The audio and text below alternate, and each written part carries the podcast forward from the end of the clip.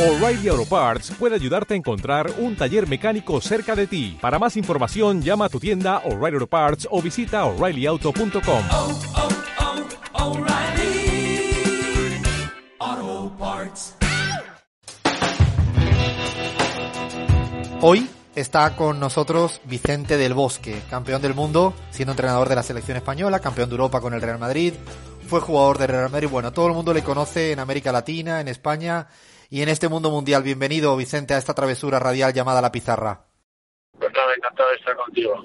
Nos escuchan aquí en AM750 en la Argentina, eh, también en el Ecuador, en Radio Pichincha Universal y en nuestro aliado en España, en la última hora.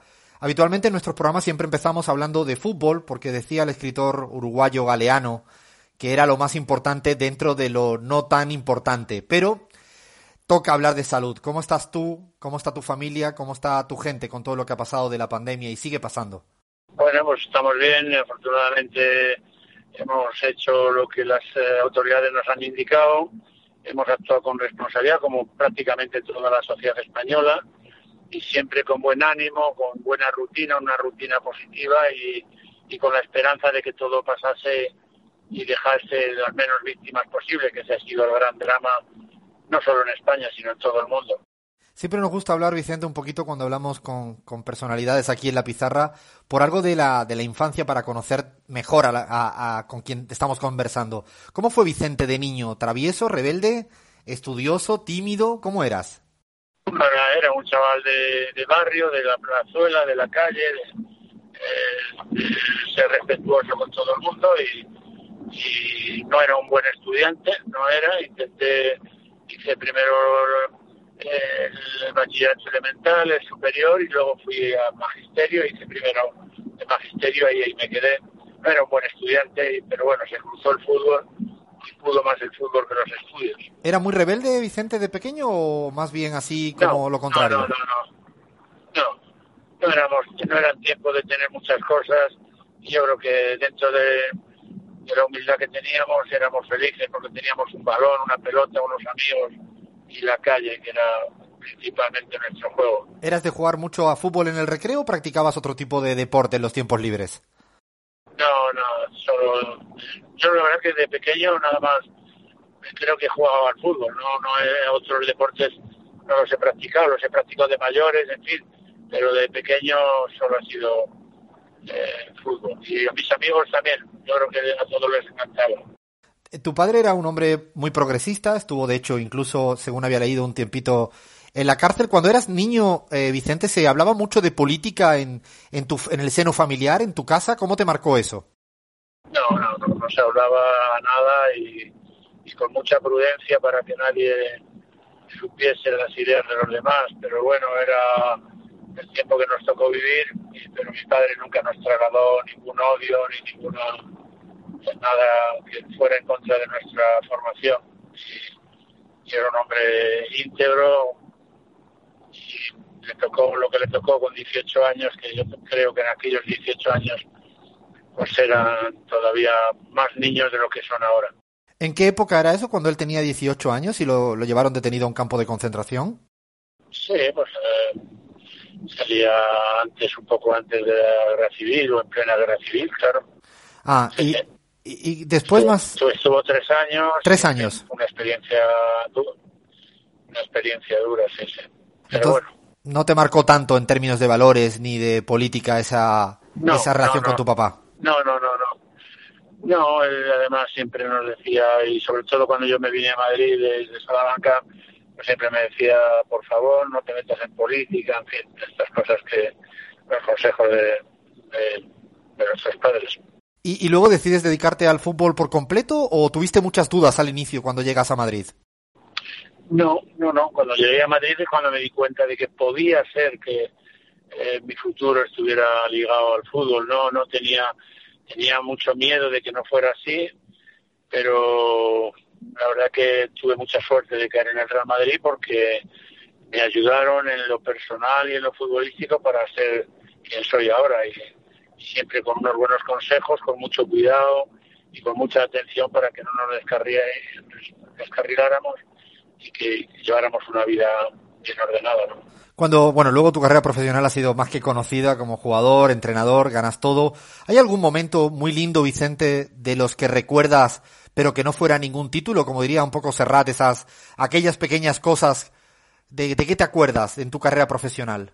Bueno, hombre, yo me, eh, mi mejor recuerdo es un recorrido de 36 años en el, en el club, en el Real Madrid. Es que no me quedo con nada, ni quito nada de lo que me ocurrió ni pongo nada. Yo creo que fueron 36 años fantásticos de un sentimiento de pertenencia a tu club que eh, en estos tiempos o yo creo que a lo mejor están un poco eh, no desfasados, pero vamos, no creo que es, solo fuera del pasado, pero yo lo viví con una gran intensidad y con un gran amor. Y sobre todo con liderazgos, liderazgos morales muy importantes para nosotros. Tuve la oportunidad de seis años conocer, eh, durante diez años, una década, conocer a don Santiago Bernabéu, que fue pues un liderazgo absolutamente moral que nos impregnó a todos con su forma de ser. Eh, luego, Vicente, como entrenador de equipos muy importantes, si tuvieras que ponerle algún porcentaje a cuánto le darías de valor a la táctica del fútbol y a la gestión de las personalidades, de los egos, ¿cómo dividirías el 100%? son las dos grandes tareas que tiene un entrenador. creo mucho en las relaciones humanas, creo mucho en un vestuario sano y si tenemos un vestuario sano, pues estaremos más cerca del éxito. Cuantificar eso no es fácil, pero sí eh, tiene una tremenda importancia eh, eh, orientar a los jugadores, guiar a los jugadores en lo que es lo mejor para, para el equipo. Y si en eso funcionamos, seguro que en la organización, en el orden de juego, también lo haremos bien. ¿Consideras que es más difícil realmente manejar esa gestión humana, fundamentalmente con estrellas hoy en día en el fútbol, ¿no? En esos vestuarios que hay. Sí, creo, sí creo mucho en ello, creo mucho en esas relaciones personales, según se establezcan, según se desarrollen, pues estaremos mucho más cerca del éxito, eso no cabe la menor duda. Pero claro, también hay que eh, darle a los jugadores unas herramientas deportivas para que seamos un equipo completo. Y eso es lo que hemos intentado hacer. La verdad es que hemos tenido mucha suerte también con los jugadores que hemos tenido. Eh, tendríamos que escarbar mucho para darnos, encontrar a alguien que no hubiera tenido un comportamiento adecuado. Bueno, yo creo que hemos tenido muchísima suerte en eso. Has tenido, Vicente, a jugadores desde el primer momento que tú te dieras cuenta, este va a ser un entrenador en el futuro de alto nivel? Por ejemplo, ¿lo imaginaste con Zidane o con Raúl ahora o con el propio Xavi Hernández del Barça? Bueno, pues en algunos casos sí, en otros no, no creía que tuvieran esa vocación, pero bueno, el fútbol hay unos que yo, por ejemplo, con 24 o 25 años empecé a hacer los cursos de entrenador y, y por la influencia de algunos entrenadores que tuvimos y por lo y por pensando en mi futuro, pues empecé a, y tuve esa vocación. Pero hay, hay otros porque son de vocaciones tardías. Bueno, pero lo importante es que se formen y que lleguen a ser buenos entrenadores. ¿Con Raúl o con Zinedine Zidane lo imaginaste o no se le veía la, esa materia de entrenador hacia adelante? Sí, yo creo que en Raúl sí, en Sisu puede ser que algo menos, pero bueno, las pruebas me remito que está feliz, que está representando bien a su club, al Real Madrid, y que es eh, ahora mismo pues el entrenador eh, más exitoso que hay. Sin lugar, sin lugar a dudas. Mi, papá Vicente, que era muy del Barça, yo te, hablo desde Argentina, pero nací en, en, Cádiz, en la provincia de Cádiz. Mi papá siempre fue muy del, del Barça eh, y siempre decía de usted que era muy buen entrenador y una grandísima persona. ¿Cree que eso le restó algo de importancia en el madridismo por tener una buena concepción por el lado de los barcelonistas, como mi papá, por ejemplo? No, no creo, no creo. Bueno, además, si es así, creo que se, no saben la, mi vinculación con el Real Madrid ha sido desde niño y con un sentimiento, como te decía antes, de identidad con el club fantástico, extraordinario. Y bueno, tampoco creo que sea malo que los, el equipo rival se tengan buena estima, al contrario. Sé que Madrid y Barcelona siempre son de sentimientos encontrados, pero no necesariamente que estén enemistados, al contrario, se necesita, uno necesita del otro y el otro del uno. Eh, en la selección española cuando gana el Mundial de Sudáfrica, que lo disfrutamos todas y todos, con un muy buen fútbol. ¿Es el mejor equipo que has visto jugar? Ya no me refiero a ganar, sino jugar en toda tu vida o hay otras, otros equipos, otras selecciones que diga, mira, estuvieron al nivel de la selección española de ese Sudáfrica? Pues eh, es posible que, que, bueno, es posible, no, es la realidad que cada equipo que gana un mundial normalmente sienta tendencia y, y hemos tenido, yo no, no, me atrevería a decir que nosotros hemos sido el mejor equipo, no, yo creo que me sonaría pedante. Yo creo que ha habido selecciones en otras épocas que han marcado un estilo que, pero sí es verdad que nosotros éramos un, un equipo muy competitivo, con jugadores de enorme calidad, con un sistema de juego reconocido y que también es verdad que ganamos porque tuvimos algo de suerte, ¿eh? porque eso hay que ponerlo en la, encima de la mesa porque eh, no, no es el quitarle ningún mérito a nuestros jugadores, pero sí que también tuvimos esa pizca necesaria de suerte. ¿Te refieres al momento de Holanda o la victoria con Paraguay que fue muy Sí. difícil? Sí, sí, claro, sí, sí. Tuvimos todos partidos muy difíciles, ¿no? No ganamos ninguno con claridad, con, con mucha incertidumbre de todo- todos los partidos. Pero bueno, eso es el fútbol actual y no es fácil que en torneos tan cortos pues se, se muestre uno muy superior a los demás. Y pasas de un mundial de absoluto éxito a otro mundial, el siguiente más complicado, donde no nos fue, también me incluyo porque evidentemente también queríamos que ganara la selección española. ¿De qué te arrepientes en, es- en alguna toma de decisión? Algo puntual que tú dijeras, y no me refiero ni siquiera a las grandes decisiones, sino a esas pequeñas cosas que son relevantes.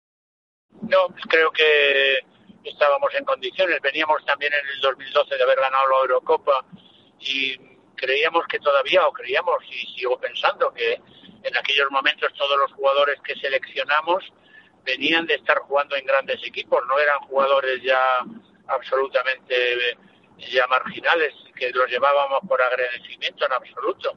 Eh, con su rendimiento en el campo, pues estaban jugando en el Barcelona, en el Madrid, en el Manchester City o en, o los grandes qui- equipos en Europa. Por tanto, eh, no creo que tuviéramos ninguna.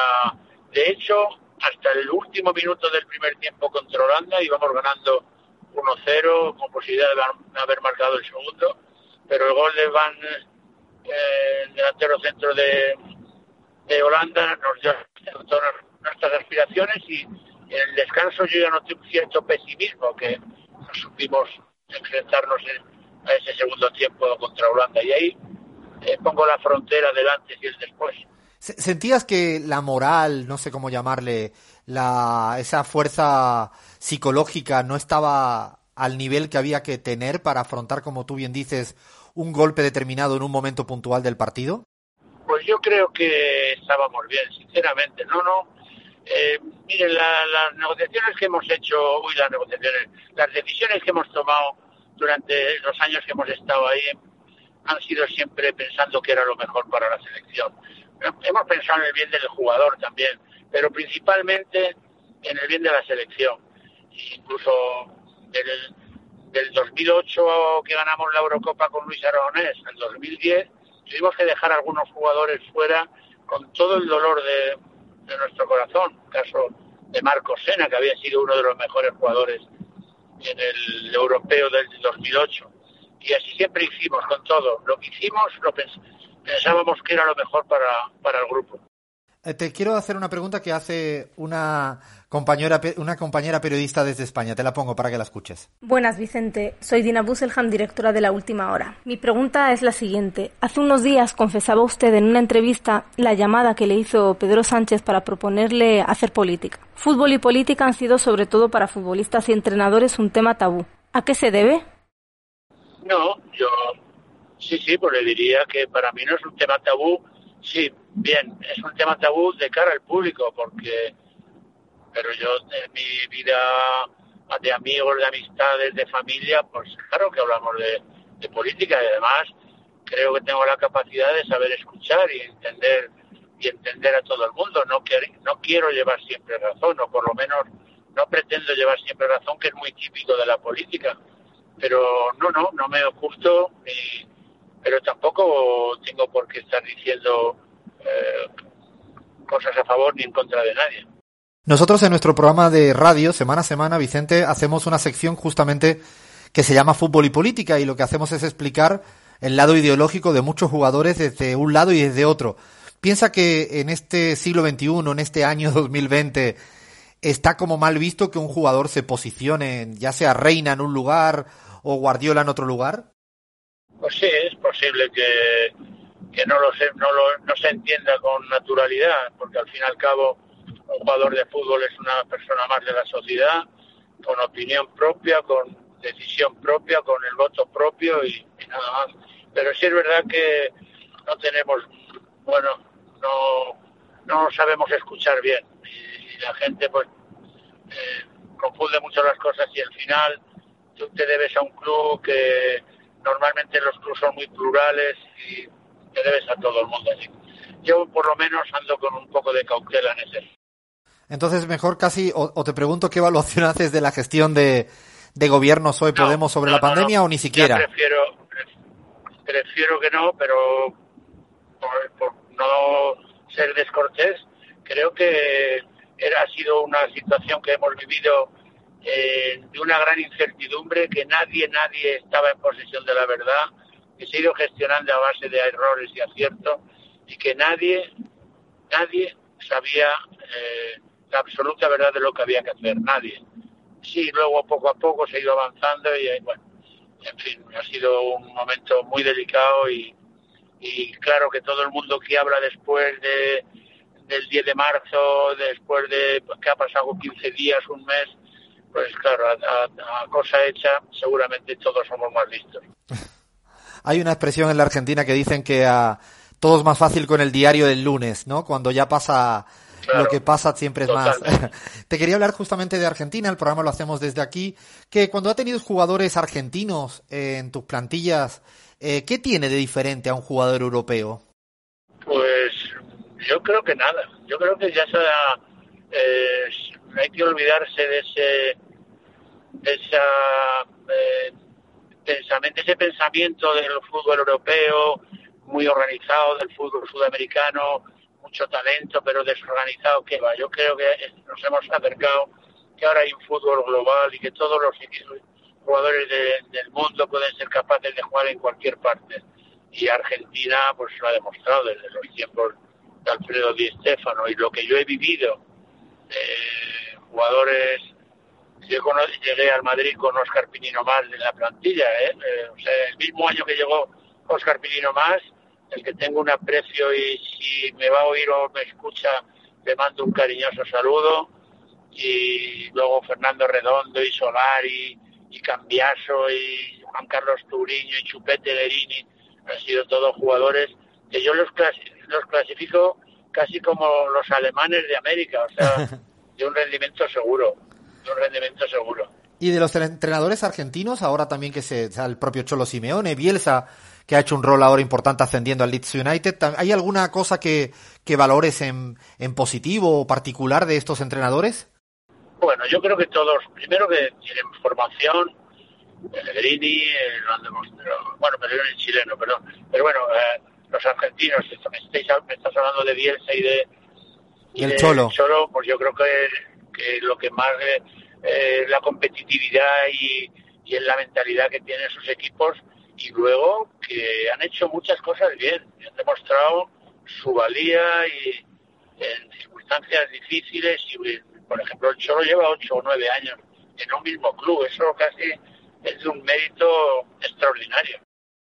Y, ahora para ir terminando, Vicente, si me lo permites con, a ver, voy a decirlo como lo diría yo, con algo de tiquitaca a lo que era el Barça al menos antes, te hago una pregunta muy rápida y a ver si, si haces pues, respuesta así a la primera. Empiezo por un plato preferido de la comida española, Vicente, para recomendar a los argentinos y argentinas.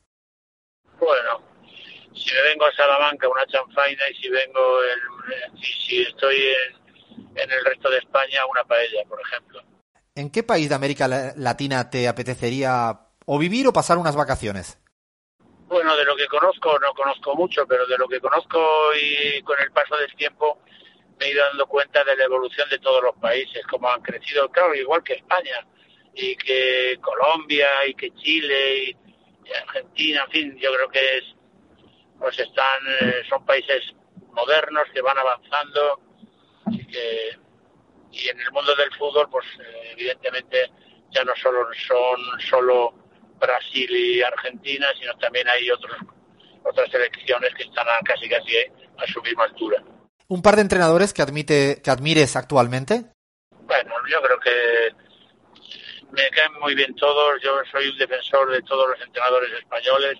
Creo que ha sido uno de los factores importantes en la mejora de nuestro fútbol, el, en la, la, formación de los, de los entrenadores y en eso pues soy un poco demasiado patriota, pero no dejo de ver que el fútbol no debe de tener fronteras y pueden venir de cualquier parte del mundo como nosotros, también salimos al extranjero con otros con otras selecciones o con otros clubes. ¿Algún político que hayas admirado en las últimas décadas? ¿Algún nombre? No, bueno, admirar sí, sí, pero bueno, yo creo que eso lo dejamos. Eh, Prefieres no dar ningún nombre, está bien. Y que los entrenadores y que los espectadores o los oyentes puedan adivinar algo. Me parece bien la adivinanza. eh, ¿Un jugador del Barça que, que mejor hayas visto jugar sacando a Messi y a Maradona? ¿Mejor del Barça? Sí. Oh, ha habido un grupo de jugadores fantástico. Eh, sobre todo los actuales que tuvimos en la selección, no podría elegir solo a dos.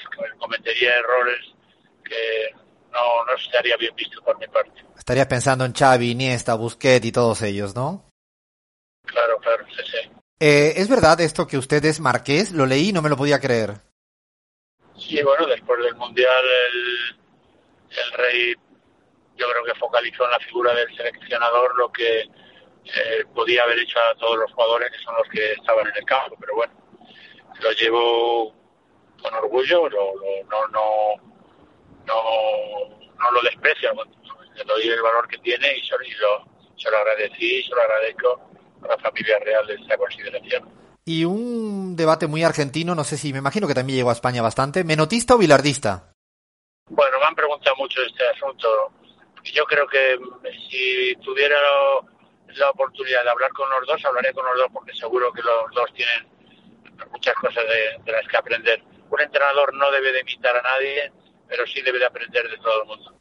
Y ahora si te pido una palabra por cada nombre que te diga, empiezo por Trini. Bueno, pues mi compañera, mi mujer, claro. Messi.